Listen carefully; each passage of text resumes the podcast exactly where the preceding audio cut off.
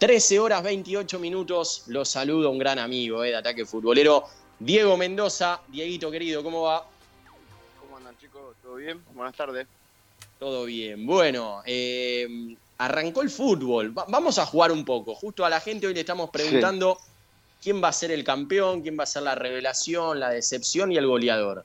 El goleador, sos vos el goleador. Pero vamos, vamos con. El goleador soy yo, en la play. Olvida. para vos, para vos, ¿quién, ¿quién va a integrar cada uno de estos casilleros?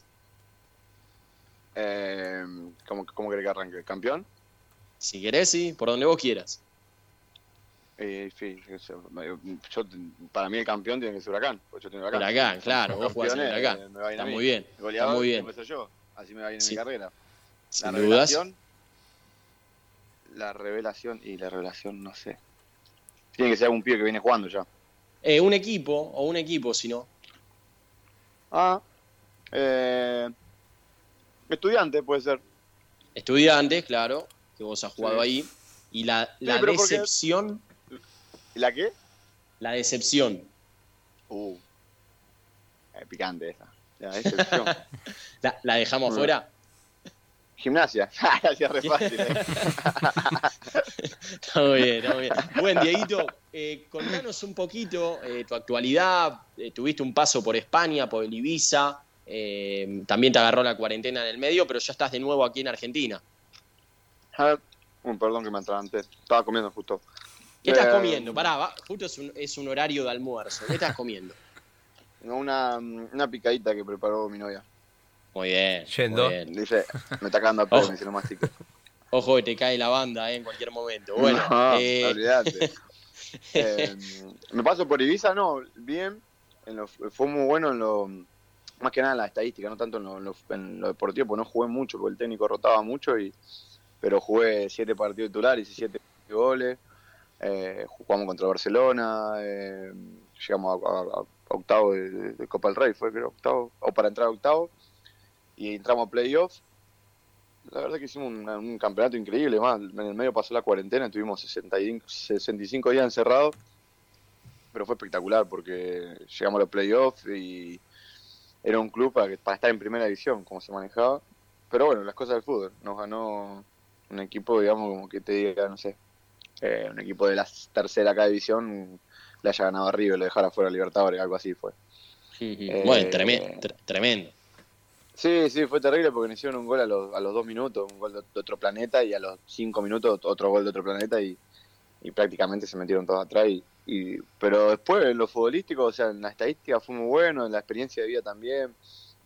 Necesitaba también un cambio, yo venía del descenso con Belgrano y había pasado un poco mal en Córdoba, más que nada por lo deportivo. Eh, y me hizo muy bien irme a España, la verdad que me fui, estuve tranquilo, aprendí un montón de cosas, eh, cambió mucho la alimentación, la manera de entrenar, eh, me sirvió mucho también en, la calidad de vida, como vivía yo y como vine y empecé a vivir acá en Argentina también, ayudó, ayudó mucho.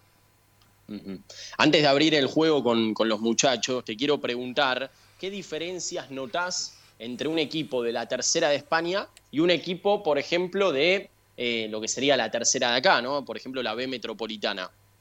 En todo, ¿eh? eh Futbolísticamente, instalaciones, cuidados y demás. Lo que, tiene, lo que tiene la tercera allá, que es la segunda B, se llama segunda B, eh, está muy dividido. Hay equipos que son como que te dijera, el equipo estaba yo, no sé, yo hablaba con, en un momento con Guido Carrillo, estaba en el Leganés y me decía, no, nada que ver tu club al mío, o sea, mucho mejor el tuyo, está en segunda vez, o sea, había como, hay mucha diferencia en siete, en 10 equipos, ponerle de segunda B, con 10 equipos de segunda B para abajo, digamos. Un equipo, como te digo, de tercera división de acá Argentina, con algunos de primera. Como que Huracán, eh, no sé, estudiante, independiente, se vayan a jugar a la tercera división. Ah, mira. Más o menos así. Eh. Entonces, había, mm, económicamente y en calidad de jugador, obviamente, había diferencia jugábamos contra, contra equipos que estaban en la misma categoría que nosotros, pero eh, bajo presupuesto, y después estaban las filiales. Las filiales sí, las filiales son las, más difíciles porque son las reservas del Real Madrid, del Barcelona, del Atlético Madrid, son pibes que están teniendo roce en primera ya, eh, y esos sí son partidos duros. Y ellos pelean para, para ascender a segunda, digamos, a segunda división, y es muy difícil porque son dos pibitos de 20 años, 19 años.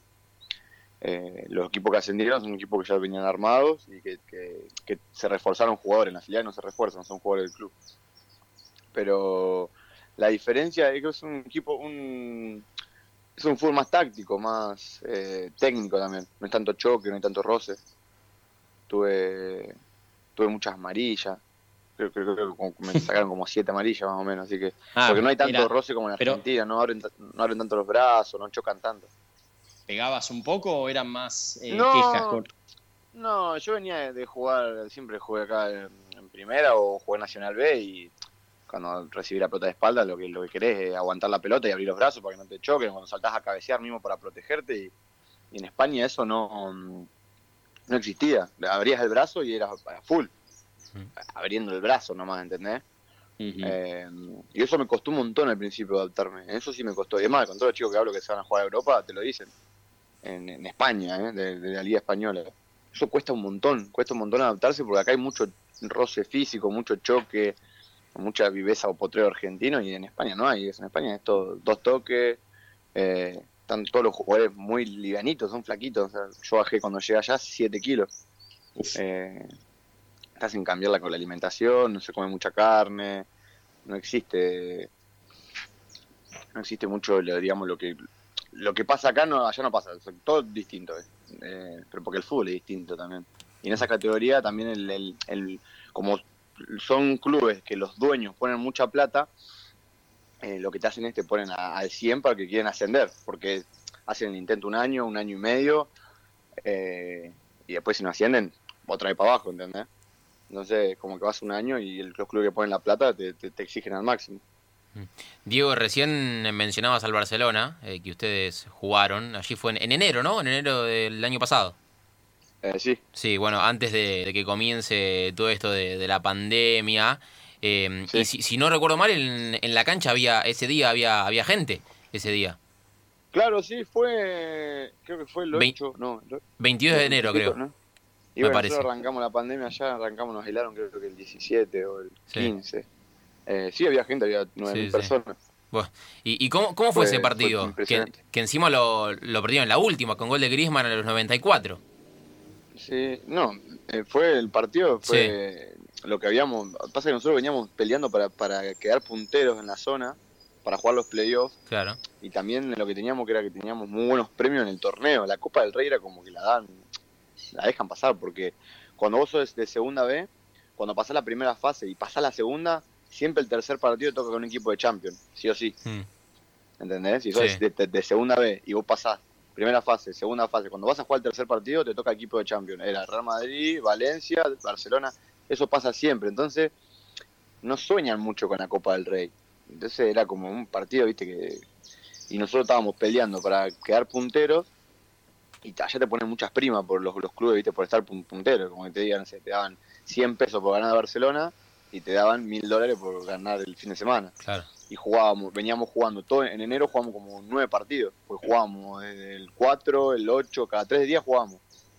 Eh, y lo de Barcelona fue como que tocó el Barcelona y yo dije, bueno, fue un viernes, el domingo jugamos el torneo. Y dije, bueno, jugamos contra el Barcelona. No, al principio les chupaban huevos. Claro. Y el lunes recién arrancó toda la movida, como que bueno, Barcelona, y empezaron a hacer marketing con el club, porque mm. se jugaban en Ibiza, ¿entendés? Entonces empezaron a mostrar Ibiza, pensaron que venía Messi, hicieron una movida de marketing impresionante.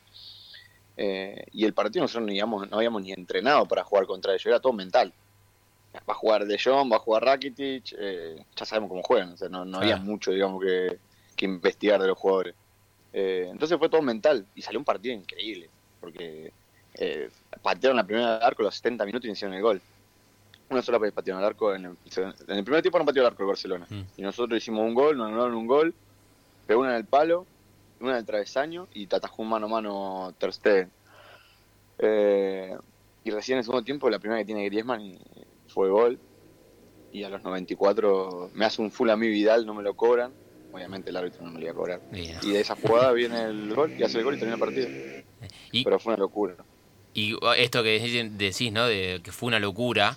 Eh, de, tener ahí, por ejemplo, a Griezmann, campeón del mundo, nada más ni nada menos. Eh, ¿Tuviste algún, algún entredicho, algún cruce con, con alguno, porque viste que encima Griezmann eh, es medio uruguayo a veces, que anda tomando mate, sabe mucho español, eh, o, no, no te cruzaste ninguno y estabas bien, bien enfocado en, en lo que era ese, ese partido.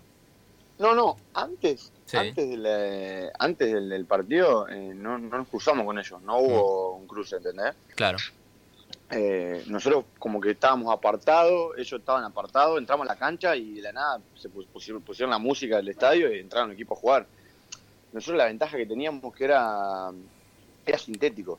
Teníamos un sintético que era muy bueno, donde la pelota, si no la regabas al sintético, no corría. ¿Entendés? Entonces dijimos, bueno, bueno, venir Barcelona acá y si le regamos la cancha como jugábamos nosotros en la liga, era un baile bárbaro. Entonces no regaban la cancha era como jugar en el papi fútbol, pero con botines de acero, o sea, era trabarte todo el tiempo. Entrenamos así tres días, y es como que tenés que, no podés arrastrar el pie, ¿entendés? Vos arrastrar el pie te, te, trabas, entonces era como que vas corriendo, saltando. Y claro, cuando entramos a la entrada en calor, como ellos en un lado, en otro lado, en un momento yo, como yo eh, estaba lesionado, yo, jugué desgarrado ese partido. Eh, que no me lo iba a perder ni que me, me muera.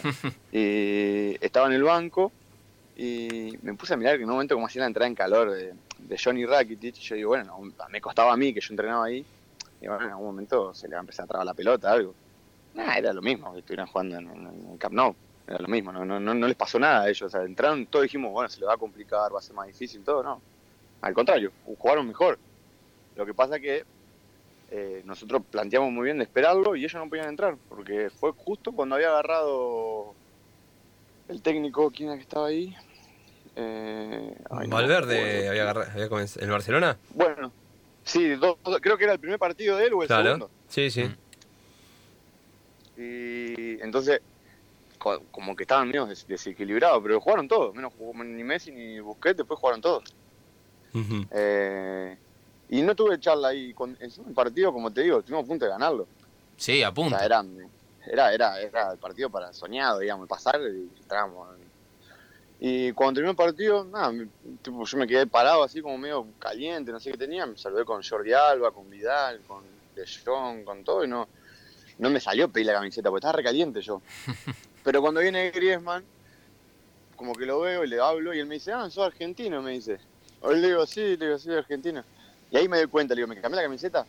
Y me dice, no, me dice, está rota esta, me dice, anda al vestuario que te doy otra nueva. Bueno, dale, digo yo.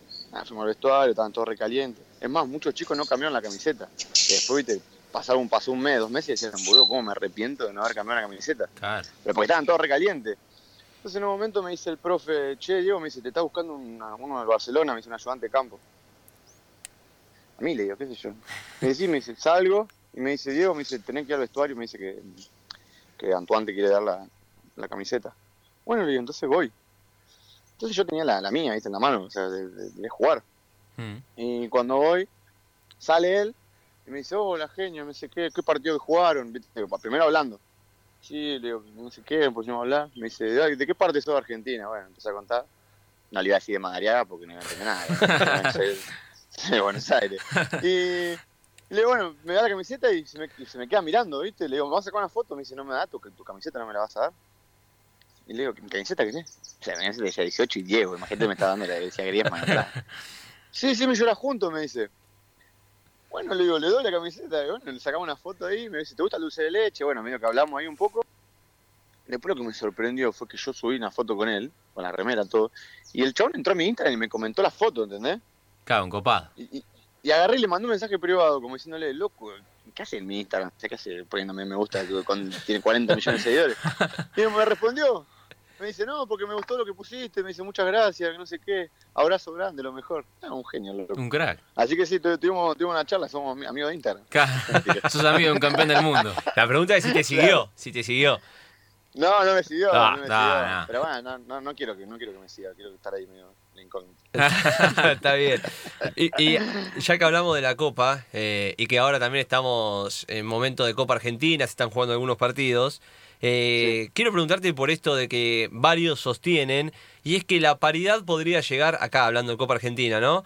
Eh, con la localidad de los equipos de categoría inferior. ¿Qué, opinas al respecto? Como pasó, por ejemplo, bueno, ustedes, como vos decís, el Barcelona le ganó 2 a 1, minuto 94, ¿sí? Sí, Eh, sí. Se dio est- en esta Copa el batacazo afuera del Real, afuera del Atlético. ¿Crees Sí. que acá en la Copa Argentina sería un, un lindo pasito jugar en, en canchas del interior, con equipos de, de- de menor categoría? Y por- o sea, cuando lo plantearon en España, era la, lo planteaban muy bien, decían, o sea, si el Barcelona, que que es muy grande, que tiene los mejores jugadores del mundo, ah, tiene la ventaja de jugar en un campo, un campo neutral, donde ya ha jugado, digamos, tiene la ventaja siempre el más grande. Entonces, el llevarlo al Barcelona a un campo sintético, te da otra otra otra desventaja, digamos, a ellos y una ventaja a nosotros, que juegan en tu campo, en sintético, con menos gente, eh, sin los estadios que están acostumbrados a jugar. Y acá en Argentina creo que, que- que sería buenísimo que un equipo como, como River vaya a jugar hacia la cancha de Villa San Carlos. Ponele. Yo Ujú. jugué en cancha de San Carlos y tiene la tribunita al costado y después tenés paredón y tenés la gente que mira de la casa los partidos. Eh, sería, sería buenísimo porque River tiene mucha mucha ventaja económica, jugadores, tiene jugadores de- de europeos de selección, jugaría contra un equipo de tercera división, pero en el campo de tercera división, yo creo que, que hace como una como que pareja todo, ¿no? Me parece a mí. O sea, no es lo mismo jugar en el Monumental o en la cancha de Boca que jugar en la cancha de Villa San Carlos eh, o, o una cancha, digamos, de esas, de esas categorías que tienen menos tribuna, que son las canchas más chicas o el césped de distinto. Ujú. Y esto también, siguiendo con tus experiencias, viendo que, que, que respondés sin cassette y, y está bueno charlar, eh, recién hablabas de- del césped, del césped sintético, y acá en Argentina, Sí. bueno, está la duda de cómo va a ser la cancha de River, ¿no? Que si bien es más natural que sintético, tiene ese, ese nuevo estilo que se usa Sí. mucho en Europa.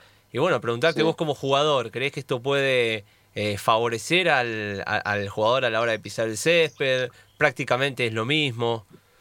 Eh, lo que tiene, que yo lo viví porque jugamos en, es lo que te digo, algunos equipos de segunda B tienen un poder económico muy grande y algunas canchas están hechas así, que tienen más natural que sintético, pero también tienen sintético.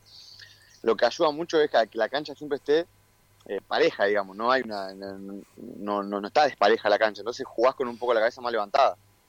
Eh, a mí, que yo soy burro con los, con los pies, digamos que no soy habilidoso con los pies, te, te da como una, una ventaja al jugador, de que cuando te la dan de espalda, poner en vez de estar pensando en cómo te pica la pelota, estás pensando en a quién se la vas a dar.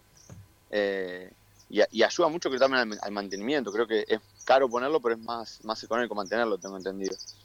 Eh, creo que ayudaría mucho, sí, sí, más como, como está el fútbol argentino, que por ahí algunas canchas no están bien, eh, creo que también mejoraría la visión, ¿no? La calidad de- del partido, del juego, creo yo, no sé Ujú. lo que yo pienso. Allá estaba muy bueno, a mí me gustaba mucho jugar en esas canchas, por eso te digo, es que la cancha está toda pareja al mismo, al mismo nivel, está, eh, está bien el pasto a la misma altura, porque lo emparejan con el sintético, digamos. Eh, y ayudaba mucho eso, lo que te digo yo, a jugar un poco con la cabeza más levantada y no pensar tanto en la pelota como te pica. Y siempre corre de la misma forma, porque el sin- el sintético quiera no te la frena un toque, o- te, está muy mojada te la acelera, pero siempre va al mismo ritmo. Y acá hay cancha en Argentina que, que por momentos te pica bien, por momentos está más, blandita, por momentos está más dura, entonces como que es distinto, tenés otra, para mí, eh, otra calidad. Estamos, estamos hablando con Diego Mendoza, en ataque futbolero en la 947. Eh, ¿Qué te parece esta decisión de que los jugadores no firmen planilla, los expone por esa posibilidad de jugar en otro equipo, si juegan después no pueden, no pueden ser transferidos, por lo menos dentro de la Liga Sí. Argentina? ¿Qué, qué opinión tenés? Sí. Te deja, no sé si expuesto. Eh, nosotros internamente sabemos cómo nos manejamos y, y todos sus jugadores tienen su propia visión de su carrera, cómo manejarla, qué hacer, qué decisión tomar. Pero muchas veces también exponerte eso a, a lo público y a veces te puede jugar en contra también. Porque muchas veces eh, vos, vos querés jugar, pero tenés una oferta por tu un futuro tuyo, tu familia, un sueño que tengas de jugar en otro club y el no querer firmar la planilla para, para porque si firmás no puedes irte a ese lugar, también te expone, digamos, a lo público, al hincha o a la gente, ¿entendés? O decir, estás en mi club, quiero que juegue, encima que te- jugaste un montón, ponele, no un jugador que haya jugado mucho, o hiciste 10 goles y ahora no querés firmar planilla porque te querías jugar a otro club, porque te dan más plata. Y hoy, hoy quiera o no, en Argentina, bueno, o en Sudamérica también, es exponer mucho al jugador, a lo pasa siempre acá, te exponen mucho a lo, a lo público y, y eso también te afecta, o no te afecta mucho, o no te va a afectar, digamos, que te va a romper, pero quiero no te afecta, porque el hincha te ve de otro lado, porque vos, eh, si jugaste seis meses y te ganaste el, el cariño de la gente, que te hace sentir más cómodo en la cancha eso, Después, porque no querés firmar planilla, porque estás esperando un mejor futuro para vos, que puede ser económicamente, o un sueño, que sea el que sea, jugar en tal lado, te pone un poco eso. Así que para mí es como medio... Yo me enteré hace poquito, no sabía, la verdad que no, tenía ni idea. Me enteré por una situación que vi en, Instagram de un jugador y, no, no tenía idea, pero sí, es medio, medio raro eso, no, no, no, no, no estoy muy de acuerdo. Hace unos días subiste un posteo que trajo bastante repercusión, para bien, obviamente, eh, en el cual hablabas ¿no? de, que se cumplieron cinco años del accidente ¿no? en Venezuela, de ese partido que jugaron con Huracán por la Copa, eh, y contaste ¿no? lo, que, lo que te pasó, ¿no? que, lo sufriste, que, que, la pasaste mal, que de un momento a otro un sueño, el haber hecho un gol y demás, eh, con todo lo del accidente como que se derrumbó, hasta que, bueno, después de, varias semanas y demás, pediste ayuda porque llorabas y demás. Em, ¿Por qué crees que tuviste la, eh, la, necesidad de contarlo ahora? ¿Crees que esto que pasó con el Morro García también es parte de un clic ¿no? que, le hace no solo a los jugadores, sino más que nada también a la gente, ¿no? que a veces... Em, cree que el jugador tiene que hacer todo bien cuando uno en su laburo capaz no hace todo bien. No, no, son robots ustedes. Entonces, em, ¿crees que fue un poco también eso te llevó a contarlo? ¿Fue algo más tuyo, más personal? Sí, fue, la verdad que nunca lo había, nunca lo había contado, es más, no lo sabía, hasta amigos míos no lo sabían, que después me mandaron Mira.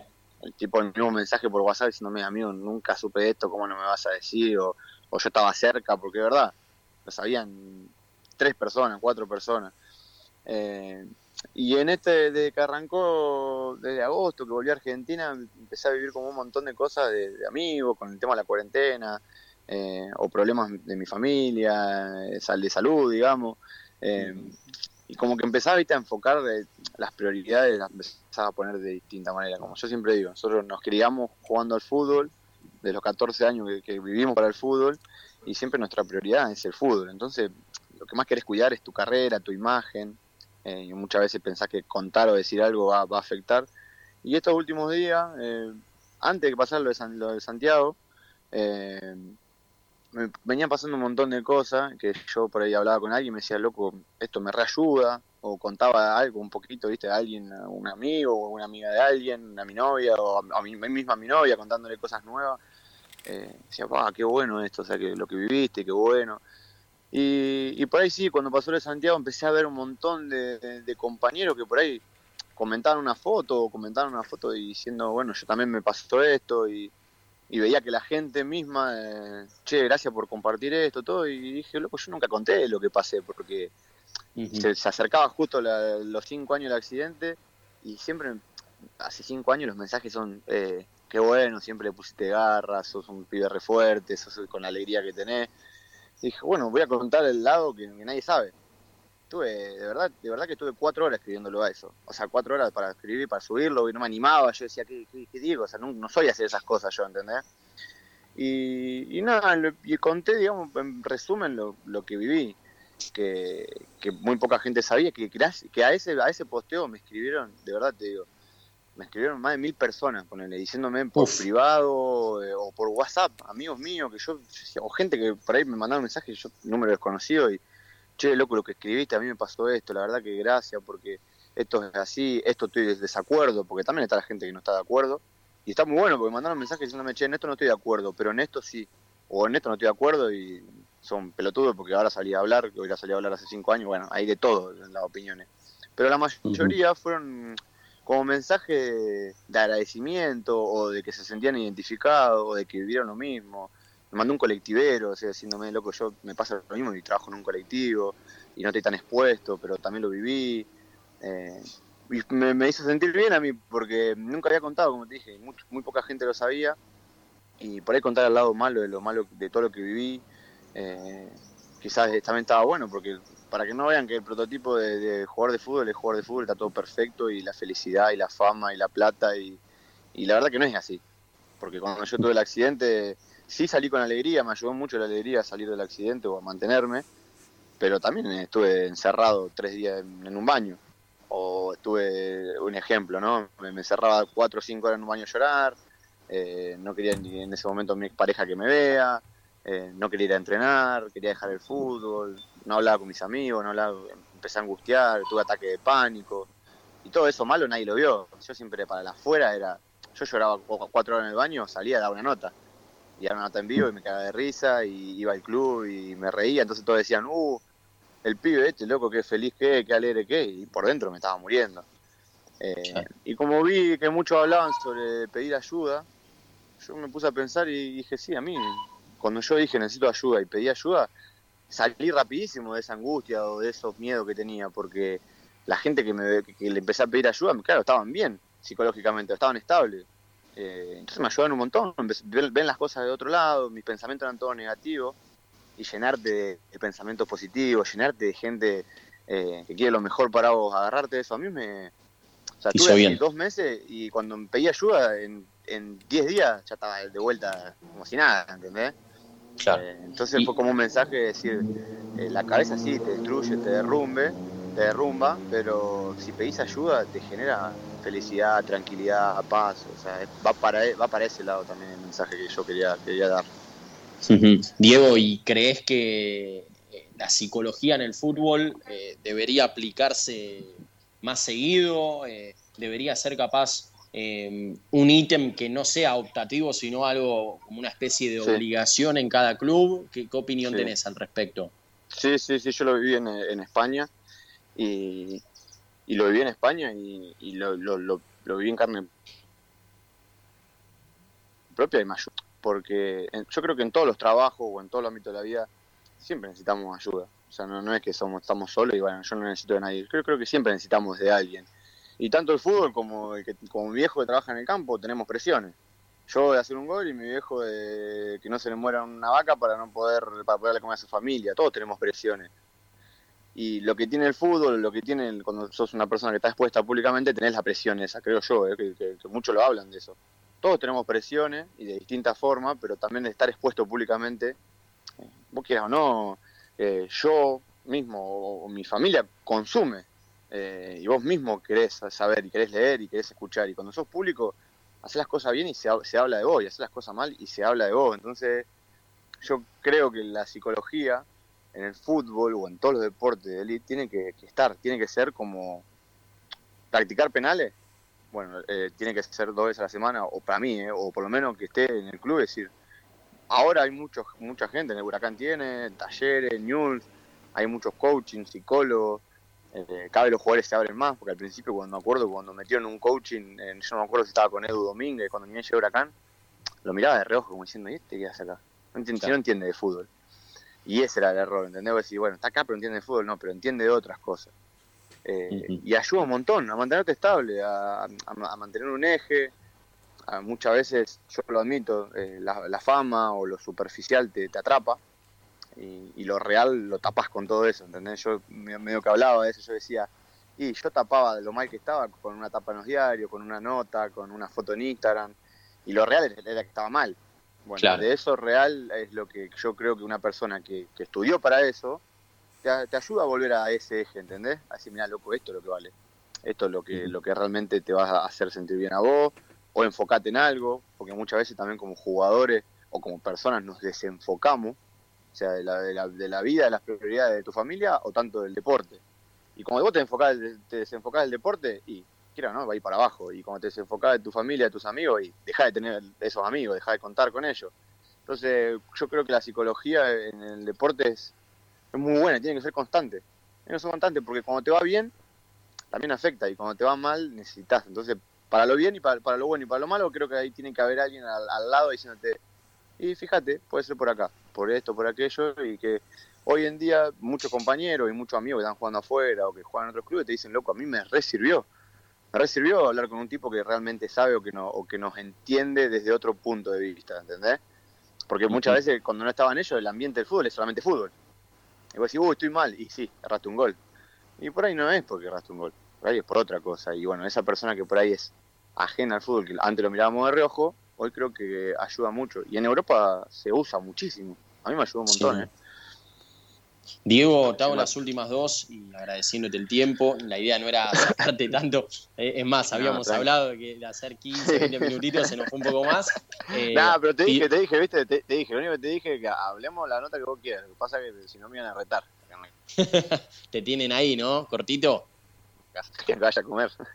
Está muy bien. No, te voy con las últimas dos. Primero, un mensaje que le Sí. quieras dar a la gente, ¿no? Má- más reflexivo. Obviamente, ustedes son públicos. eh, Imagínate, critican a algunos, sean el, el, tupé de criticar a Messi. ¿Cómo no van a criticar a todos los demás, Sí. no? En definitiva. Pero Obvio. a veces esa Siempre. crítica eh, pasa a ser una falta de respeto. Entonces, ¿algún mensaje que le quieras dar a la gente desde la buena onda, ¿no? Desde decir, critiquen, pero no, no, no se vayan de tema. Y después la última también, eh, ya fuera de, todo este tema, eh, que nos cuentes, ¿no? Eh, ¿Cómo vas a seguir? ¿Ahora te quedas en Huracán o hay algún, alguna otra posibilidad? La verdad que salieron salieron algunas algunas propuestas de, de afuera, digamos. Pero bueno, también como mi vieja tuvo unos problemas de salud, mi familia no estaba bien, prioricé, lo que hablaba de las prioridades de hoy, prioricé quedarme Está acá cerca de ellos. eh, bueno, en Huracán eh, pelear un puesto, pelear un lugar, eh, como siempre lo hice. O sea, tengo contrato en el club y, y seguir luchándola. Y bueno, después eh, creo que por ahora me voy a quedar acá estos seis meses si no sale nada, digamos, acá, por acá cerca. Eh, y estar bien yo también para irme a jugar afuera, porque las ofertas que venían de afuera eran buenas en lo económico y también para mi futuro, pero si no estaba bien yo con, mi familia, no estaba tranquilo, le iba a pasar mal. Así que en junio veremos cómo estoy, si estoy preparado para irme a jugar afuera o, o tengo ganas de quedarme acá. Y lo otro, lo de que la gente y eso es muy es muy difícil y es muy mm, particular digo yo yo lo que pienso de eso es que que está muy bien la crítica constructiva, pero de ahí salen un montón de ramas donde no las puedes frenar ni las puedes controlar. Eh, el fútbol también es pasión, eh, es pasión, es eh, amor, es eh, amor por un club, eh, pero sí que yo no conozco a nadie, tengo amigos, tengo conocidos, jugué por suerte muchos años, y yo no tengo ningún jugador que entre a la cancha diciendo que quiere hacer las cosas mal. Eh, No, no creo, Claro. porque lo que hace dentro de la cancha es para, para darle como a su familia, para tener un futuro para ellos, eh, y también lo que amamos. Yo no creo que un jugador entre a la cancha diciendo, no, yo quiero hacer las cosas mal o, o no, no quiero que me salga mal, no. Eh, sí, que, que siempre intentamos dar lo mejor, pero como en todos los trabajos y como en todos los deportes, se gana, se pierde y, y muchas veces tenemos... Yo creo que en el fútbol tenés más, mal, más malos momentos que buenos momentos. Eh, pero la fortaleza creo que el jugador de seguir vigente y de seguir jugando es saber que eh, bancarse esos malos momentos. Eh, Claro. Disfrutar de los buenos, que son pocos, porque no todo el mundo sale campeón, no todo el mundo asciende, no todo el mundo juega toda su vida en primera o se va a jugar a, a Europa. Me están preguntando por los flota flota, estoy dando una reflexión, querida. Eh, me preguntan por los flota flota. Eh, no todo el mundo tiene una carrera, digamos, eh, top o elite, eh, pero yo creo que, que eso, más que nada eso, o sea, la gente puede criticar, puede cosas, pero ningún jugador va a entrar a la cancha queriéndose las cosas mal. Yo creo que todos soñamos con que, todos soñamos con jugar en la selección argentina y Claro. llegan poquitos, pero, pero bueno, nada, es parte del fútbol, es parte de lo que vivimos, también la sociedad que vivimos, todas las sociedades son distintas, se viven de otra manera, en Argentina se, por ahí se critica un poco más, en España te exigen un poco más de lo, de lo profesional, digamos, físicamente, en Italia capaz que te exigen un poco más de lo privado, todas las sociedades son distintas, o sea, pero bueno, es lo que vivimos, lo que nos toca vivir y yo un agradecido igual de vivirlo porque el fútbol me dio un montón, eh, que nunca lo imaginé, cumplí un montón de sueños y bien o mal, eh, yo llegué a cumplir mi sueño, bueno, la gente que, que, que me quiere o que me apoya, me apoya del lado bueno o del lado malo y la gente que no me quiere, obviamente que no me quiere, está todo bien igual. Eh. Y es así, es parte de lo que hacemos nosotros. Diego, querido, un placer, como siempre, eh, desearte lo mejor para vos, para tu familia y bueno, ahora almorzar y un poquito de, de pileta, ¿no? Que está lindo el día. Eh, No, los flota flota me pide, le digo esa noche me pide flota flota. Pero bueno, gracias. bueno chicos, muchas gracias, que tengan un buen día y gracias por la buena onda. Espero que anden bien. Igualmente, igualmente Dale. para vos, abrazo. Dale, nos hablamos. Abrazo, chau chau. Bien, ahí pasó Diego Mendoza en ataque futbolero.